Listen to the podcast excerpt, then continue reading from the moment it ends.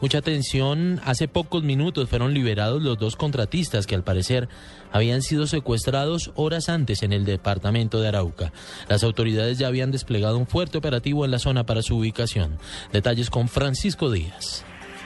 Guerrilleros aún sin identificar a qué grupo pertenecen dejaron en libertad hace pocos minutos en el municipio de Fortul a los dos trabajadores de la empresa termotécnica, contratistas de Ecopetrol y Occidental de Colombia, secuestrados en la madrugada de hoy en la vía Saravena, Cuba, Boyacá. Informaciones oficiales indicaron que los dos contratistas se encuentran en buen estado de salud y en las próximas horas se reencontrarán con sus familiares.